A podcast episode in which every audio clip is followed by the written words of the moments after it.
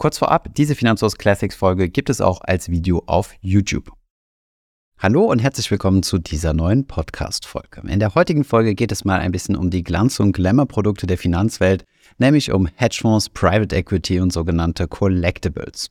Wir schauen uns diese Anlageklassen, die allgemein als alternative Anlageklassen oder Alternative Assets bekannt sind, einmal ein bisschen genauer an und schauen mal, ob das was für Privatanleger wie uns ist und ob wir überhaupt die Möglichkeit haben, hier rein zu investieren und vor allem, wie sinnvoll das ist. Viel Spaß mit dieser Podcast-Folge.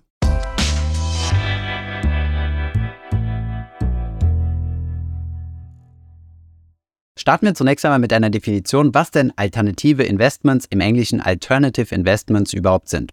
Und hier haben wir schon die erste Problematik. Es gibt hier nämlich keine scharfe Abgrenzung, wo genau definiert wird, was hier reinpasst und was nicht.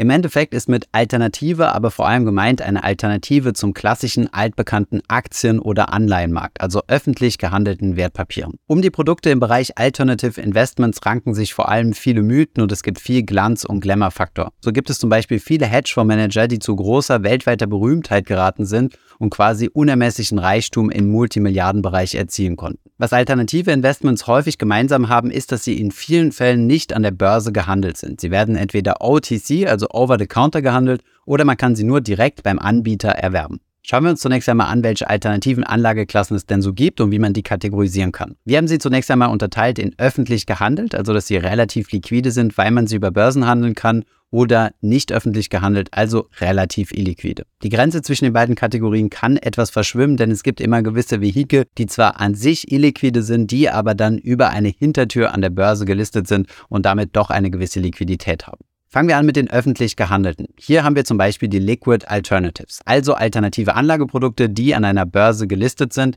Hierzu zählen zum Beispiel Hedgefonds, die sich einem gewissen regulatorischen Rahmen unterstellen, also beispielsweise unter eine USITS-Regulierung fallen. USITS kennt ihr vielleicht noch unter dem ETF-Bereich. Hier gibt es gewisse Regeln, die erfüllt werden müssen, dass man sich als USITS-Fonds bezeichnen darf. Eine weitere sehr liquide Alternative sind zum Beispiel Kryptowährungen. Auch diese werden an Börsen gehandelt, wenn auch nicht an denselben Wertpapierbörsen wie die anderen Wertpapiere. Dann gibt es in den öffentlich gehandelten noch eine weitere Kategorie an Hedgefonds, nämlich gerade die Hedgefonds, die sich nicht einer solchen Regulatorik unterstellen. Auch diese können an der Börse gelistet sein und man kann über diese Anteile kaufen oder zumindest Anteile an der Managementgesellschaft kaufen, die also diese Hedgefonds verwaltet. Kommen wir zunächst einmal zu einer dritten Kategorie von öffentlich gehandelten Alternatives und hierzu zählen Rohstoffe in jeglicher Form. Üblicherweise werden Rohstoffe mithilfe von Rohstofffutures gehandelt und je nachdem, welche Definition man sich anschaut, werden auch Rohstoffinvestments als alternative Investmentformen angesehen. Weitere Anlageklassen finden wir im Bereich der nicht öffentlich gehandelten, also deutlich weniger liquiden Alternative Assets. Hier haben wir zunächst einmal den Überbegriff unternehmerische Beteiligung. Hierzu zählen zum Beispiel ganz oben Private Equity Fonds oder eine Unterkategorie von Private Equity, was ihr vielleicht auch kennt, Venture Capital Fonds, also Fonds, die besonders in sehr junge Startups investieren. Aber es gibt auch Private Debt Fonds, das sind Investmentfonds, die private Schulden finanzieren. Damit sind in der Regel jetzt nicht unsere Konsumschulden gemeint, wie bei P2P-Kredite, sondern eigentlich eher Schulden von Unternehmen, die direkt aus diesen Fonds finanziert werden. Weiter, je nach Definition, kann man als Alternatives definieren Investitionen in Immobilien, also Wohn- oder Gewerbeimmobilien, Investitionen in Infrastruktur, beispielsweise Flughäfen, Häfen oder Autobahnen, aber auch Investitionen in Kommunikation oder Energie. Dann gibt es noch Spezialinvestments wie zum Beispiel Investitionen in Versicherungsrisiken, rechtliche Risiken oder Handelsfinanzierung. Und dann gibt es noch die Kategorie der sonstigen Sachwerte, die vor einigen Jahren bzw. fast schon Jahrzehnten in Deutschland ziemlich populär waren, nämlich Investitionen in Schiffe oder Flugzeuge bzw. eher Schiffs- oder Flugzeugfonds. In diesen Sammelbegriff packen wir übrigens auch Collectibles, auf die wir gleich nochmal zu sprechen kommen, also beispielsweise sehr wertvolle Uhren oder Oldtimer. Soweit also zunächst einmal ein Überblick über welches gigantisch riesige Feld der Investitionsmöglichkeiten wir hier überhaupt sprechen. Wir werden uns jetzt gleich einige Bereiche raussuchen, da wir unmöglich über alle Anlageklassen auf einmal sprechen können. Schauen wir uns aber vorher nochmal eine kurze Verallgemeinerung an und vergleichen zunächst einmal traditionelle Anlageklassen mit alternative Anlageklassen. Wie gesagt, zu den traditionellen Anlageklassen zählen dann eher sowas wie Aktien und Anleihen.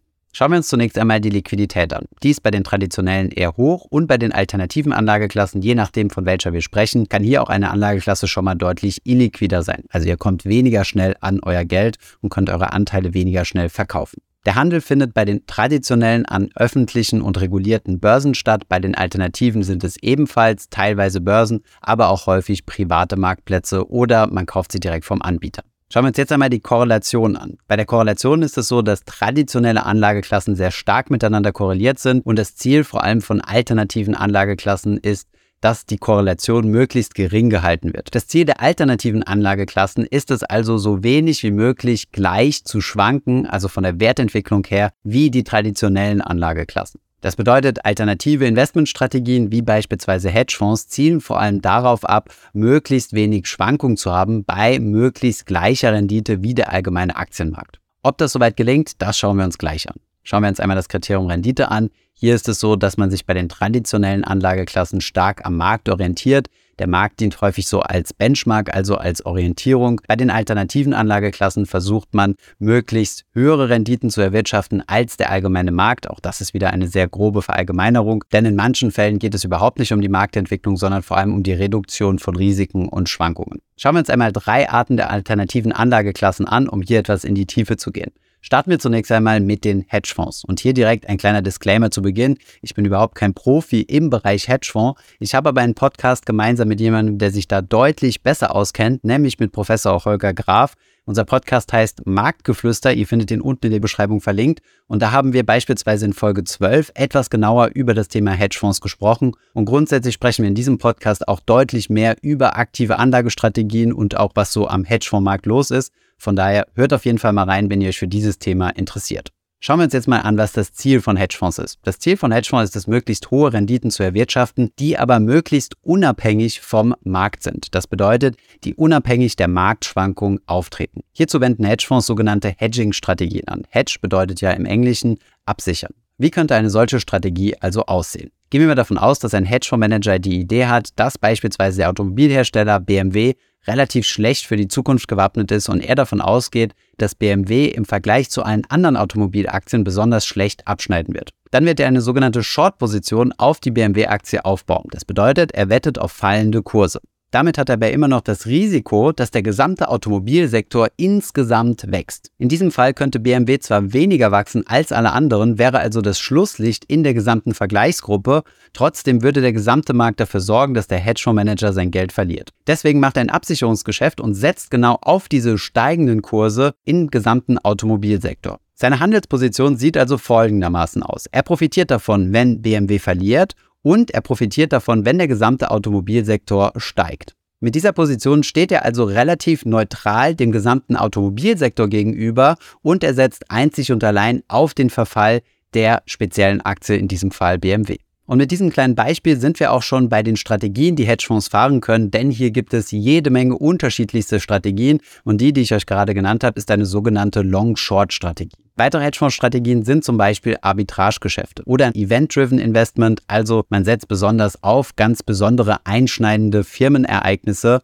und spekuliert darauf, dass die in die eine Richtung oder andere Richtung besonders stark ausfallen. Oder eine weitere Strategie sind sogenannte Makrotrends. Man setzt also hier nicht auf einzelne Unternehmen, sondern setzt auf große wirtschaftliche Entwicklungen. Beispielsweise wettet man auf die zukünftige Entwicklung von Zinsniveaus. Das war soweit schon mal unser kleiner Einblick in die Welt der Hedgefonds. Wie gesagt, checkt gerne unseren Podcast mit Holger Graf aus. Hier sprechen wir häufiger über solche Themen. Kommen wir zu einer nächsten Kategorie, die in unserem Podcast auch nicht zu kurz kommt, nämlich den sogenannten Private Equity. Aktien bezeichnet man im Englischen auch als sogenanntes Public Equity. Sie sind deswegen public, also öffentlich, weil sie öffentlich gehandelt werden. Demgegenüber steht das Private Equity, also privates Kapital, was nicht öffentlich gehandelt wird, sondern was quasi in einen geschlossenen Topf fließt und mit diesem Geld werden dann in Firmen investiert, aber in Firmen, die nicht an der Börse gelistet sind. Das ist im Großen und Ganzen, wie Private Equity funktioniert. Und auch hier gibt es verschiedenste Ausprägungen. Eine bekannte Ausprägung ist zum Beispiel das sogenannte LBO, Leverage Buyout. Hierbei werden Unternehmen mithilfe von sehr viel Fremdkapital, daher kommt der Ausdruck Leverage, gekauft und dann saniert, einige Jahre gehalten und dann wieder verkauft. Eine weitere Form des Private Equities, von dem ihr vielleicht schon mal gehört habt, ist das sogenannte Venture Capital. Venture Capital, Private Equity Fonds sind immer auf der Suche nach dem nächsten neuen heißen Startup oder nach den nächsten vielversprechenden Gründungsideen. Sie investieren in Startups und profitieren davon, wenn die Startups groß werden und dann später an die Börse gehen oder an einen anderen Private Equity Fonds oder vielleicht sogar Mitbewerber verkauft werden. Anders als wir das von Aktiengesellschaften, die an der Börse gelistet sind, kennen, ist es bei Private Equity Fonds so, dass sie wirklich aktiv in das Firmengeschehen mit eingreifen. Sie kaufen also nicht nur Teile eines Unternehmens, sondern das gesamte Unternehmen mit Hilfe von Fremdkapital und nehmen dann auch wirklich Einfluss auf das Unternehmen. Das kann dann sein, dass sie eigene Aufsichtsratmandate stellen oder dass sie beratend zur Seite stehen, wie das zum Beispiel im Venture Capital der Fall ist. Mit einem sehr erfahrenen Venture Capital Investor und Berater in diesem Bereich habe ich auch schon mal ausführlich auf diesem Kanal gesprochen, nämlich mit Pip Klöckner. Das Interview findet ihr verlinkt. Kommen wir zu einer weiteren Kategorie, bei der ich das Gefühl habe, dass die vor allem in letzter Zeit viel Aufmerksamkeit erregt hat und sich viele private Investoren, gerade junge Investoren, für das Thema interessieren, nämlich sogenannte Collectibles. Vielleicht gehört ihr auch zu denjenigen, die Pokémon-Karten sammeln oder seltene Schuhen sammeln oder die vielleicht von der eigenen Rolex träumen oder irgendwann mal dem eigenen Sportwagen. Oder seid ihr dann doch eher diejenigen, die von einem prall gefüllten Weinkeller mit sehr wertvollen Weinen träumen? All diese Investments und weitere, die man quasi anfassen und sammeln kann, werden als sogenannte Collectibles bezeichnet. Man investiert in diese Gegenstände in der Regel aus zwei Motivationsgründen. Zunächst einmal, weil man hier eine emotionale Bindung zu aufbaut, weil es etwas für einen bedeutet und natürlich, weil man sich erhofft, dass es in Zukunft hier eine Wertsteigerung gibt. Jetzt gibt es einige Startups, die die Möglichkeit bieten, in solche Collectibles zu investieren, indem man sich einfach nur Bruchstücke hiervon kauft. Dazu haben wir auch schon mal einen ausführlichen Artikel geschrieben. Wenn ihr möchtet, dass wir hierzu mal zu diesen Collectibles im Speziellen ein gesondertes Video machen, wo wir mal darüber sprechen, was die Chancen und Risiken sind, in solche Bruchstücke von Rolexen oder Banksy-Gemälde zu investieren, dann schreibt es gerne mal unten in die Kommentare. Soweit also mal drei Auszüge aus der Welt der alternativen Anlageklassen. Schauen wir jetzt hier einmal Vor- und Nachteile von alternativen Investmentmöglichkeiten an.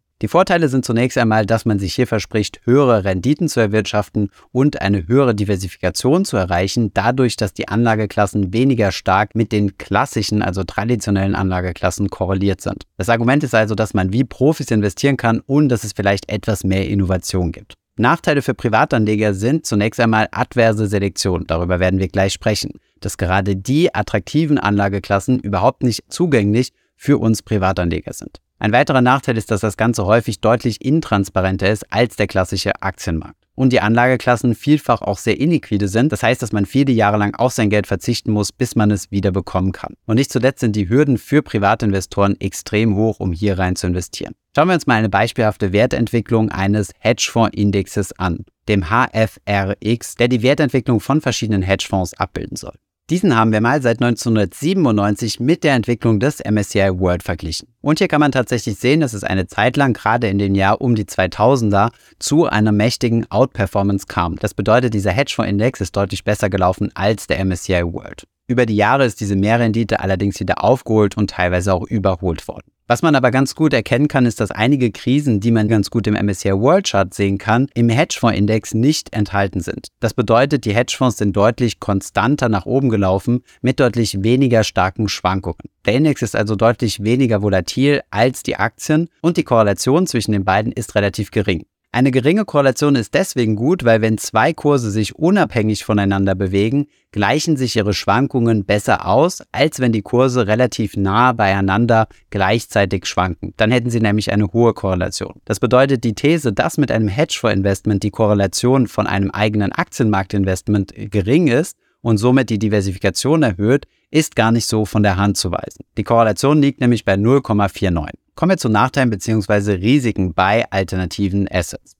Und hier ist zunächst einmal die adverse Selektion zu nennen, also auf Deutsch die Negativauslese. Wenn man euch revolutionäre Finanzprodukte anbietet, solltet ihr euch immer erstmal die Frage stellen, warum wird mir als Privatinvestor so etwas angeboten? Und die zweite Frage, die man sich stellen kann, ist dann, warum investieren institutionelle, also professionelle Anleger nicht in dieses Finanzprodukt? Das ist zum Beispiel häufig der Fall beim Crowdinvesting. Ihr habt zum Beispiel die Möglichkeit, euch an einer ganz neuen, revolutionären, nachhaltigen Idee oder beispielsweise einer Bank zu beteiligen und könnt dann dort Teilhaber werden. Die Frage, die ihr euch dann stellen müsst, ist, warum dieses Startup oder dieses Unternehmen sich denn über Crowdfunding finanziert und nicht einfach professionelle Investoren wie beispielsweise Private Equity Fonds mit an Bord nimmt. Denn mit diesen professionellen Investoren kommt auch ziemlich viel Wissen und Kontakte in die Firma.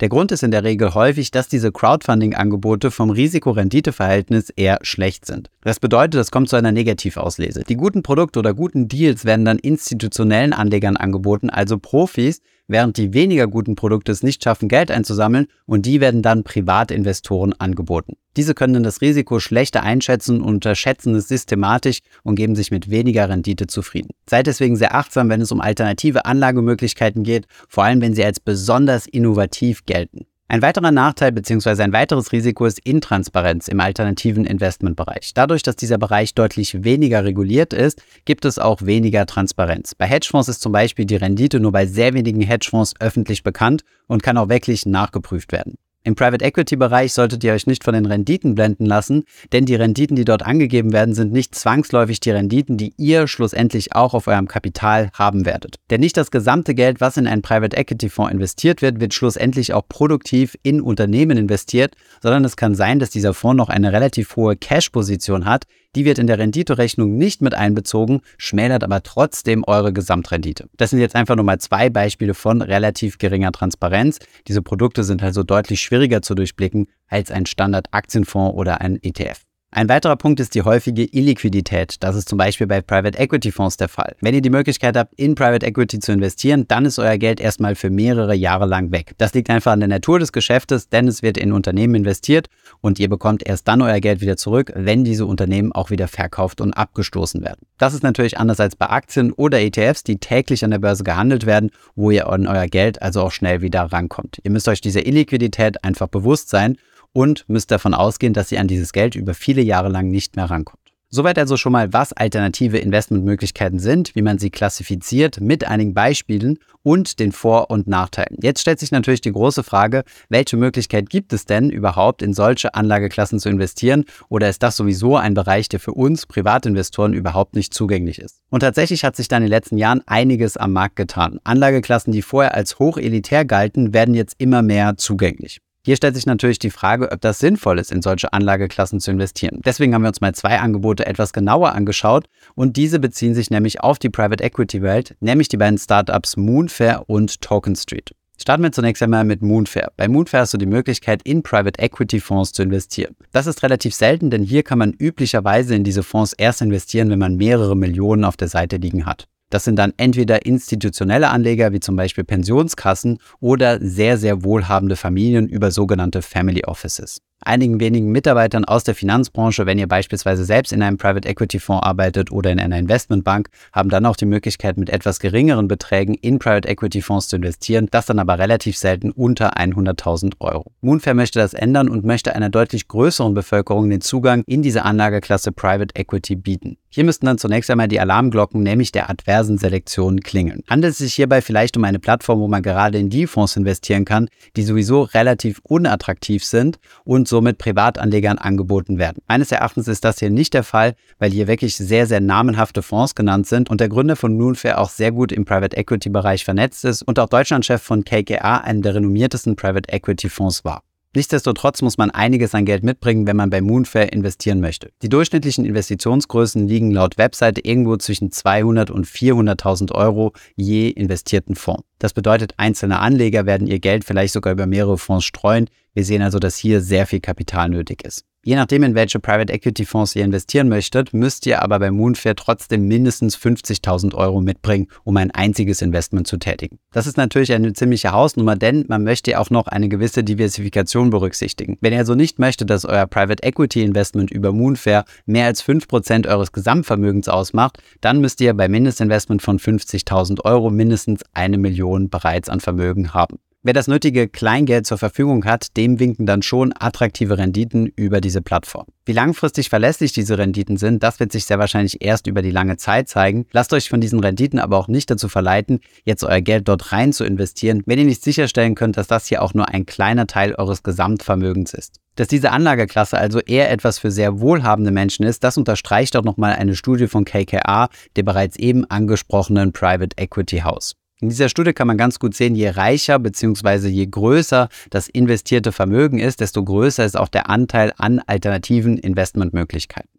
Diese Regel solltet ihr auch für euch setzen. Das haben wir auch in der Vergangenheit immer wieder gesagt, wenn ihr zum Beispiel in P2P-Kredit investiert oder in Kryptowährungen investiert als Alternativen zu Aktien, dass ihr dann den Anteil hiervon sehr klein haltet. Beim zweiten eben genannten Anbieter Token Street wäre ich nochmal etwas vorsichtiger. Hier hat man zwar die Möglichkeit, bei deutlich geringeren Beträgen zu investieren, nämlich laut Webseite schon ab 100 Euro. Allerdings gibt es hier nur ein einziges Produkt und es wird hier auch mehr in Venture Capital investiert und die Fonds, in die hier investiert wird, die sind mir zumindest kein Name.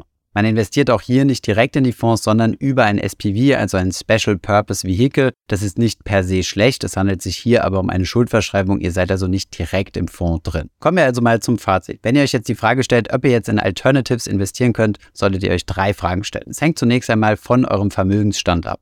Wenn euer Vermögensstand zu gering ist oder ihr gerade in der Vermögensaufbauphase seid, dann lohnt sich ein solches Investment nicht, denn ihr könnt keine ausreichende Diversifikation sicherstellen. Zweitens solltet ihr auch eine erhöhte Risikobereitschaft haben, denn ihr müsst euch intensiver damit auseinandersetzen. Es kann euch passieren, dass ihr in höher riskante Wertpapiere investiert oder diese Risiken zumindest aufgrund von geringerer Transparenz nicht versteht. Drittens solltet ihr euch hier Wissen und Erfahrung aneignen. Denn obwohl wir uns jetzt hier schöne Renditen angeschaut haben, ist das auf keinen Fall so, dass man im Hedgefonds-Bereich oder im Private Equity-Bereich immer nur goldene Renditen verdient. Es gibt auch sehr viele Hedgefonds, vielleicht sogar die Mehrheit, die deutlich weniger Rendite erwirtschaften, als das ein breiter MSCI World tun würde. Und auch im Private Equity Bereich ist lange nicht alles Gold, was glänzt. Es kann nämlich sein, dass LBOs platzen, Firmen pleite gehen und dann das Geld der Investoren auch einfach futsch ist. Solch eine Situation habe ich in meiner beruflichen Praxis selbst schon mal erlebt. Es kann aber nichts schaden, sich mit dieser Thematik etwas auseinanderzusetzen und sei es auch nur, damit ihr besser unseren Podcast Marktgeflüster versteht. Ich hoffe, diese Podcast-Folge hat dir gefallen. Wenn ja, dann zöger doch nicht in deinem Umfeld über diesen Podcast zu sprechen, bei Freunden und Bekannten. Ich denke, es gibt auch in deinem Umfeld viele Menschen, die sich für das Thema finanzielle Bildung interessieren oder interessieren sollten. Wenn du auf iTunes bist, würden wir uns auch freuen, wenn du uns eine positive Bewertung dalässt. Das hilft uns, den Podcast noch einfacher auffindbar zu machen. Alle wichtigen Links und Verweise findest du wie immer in den Show Notes zu diesem Podcast. Vielen Dank fürs Zuhören und bis zum nächsten Mal.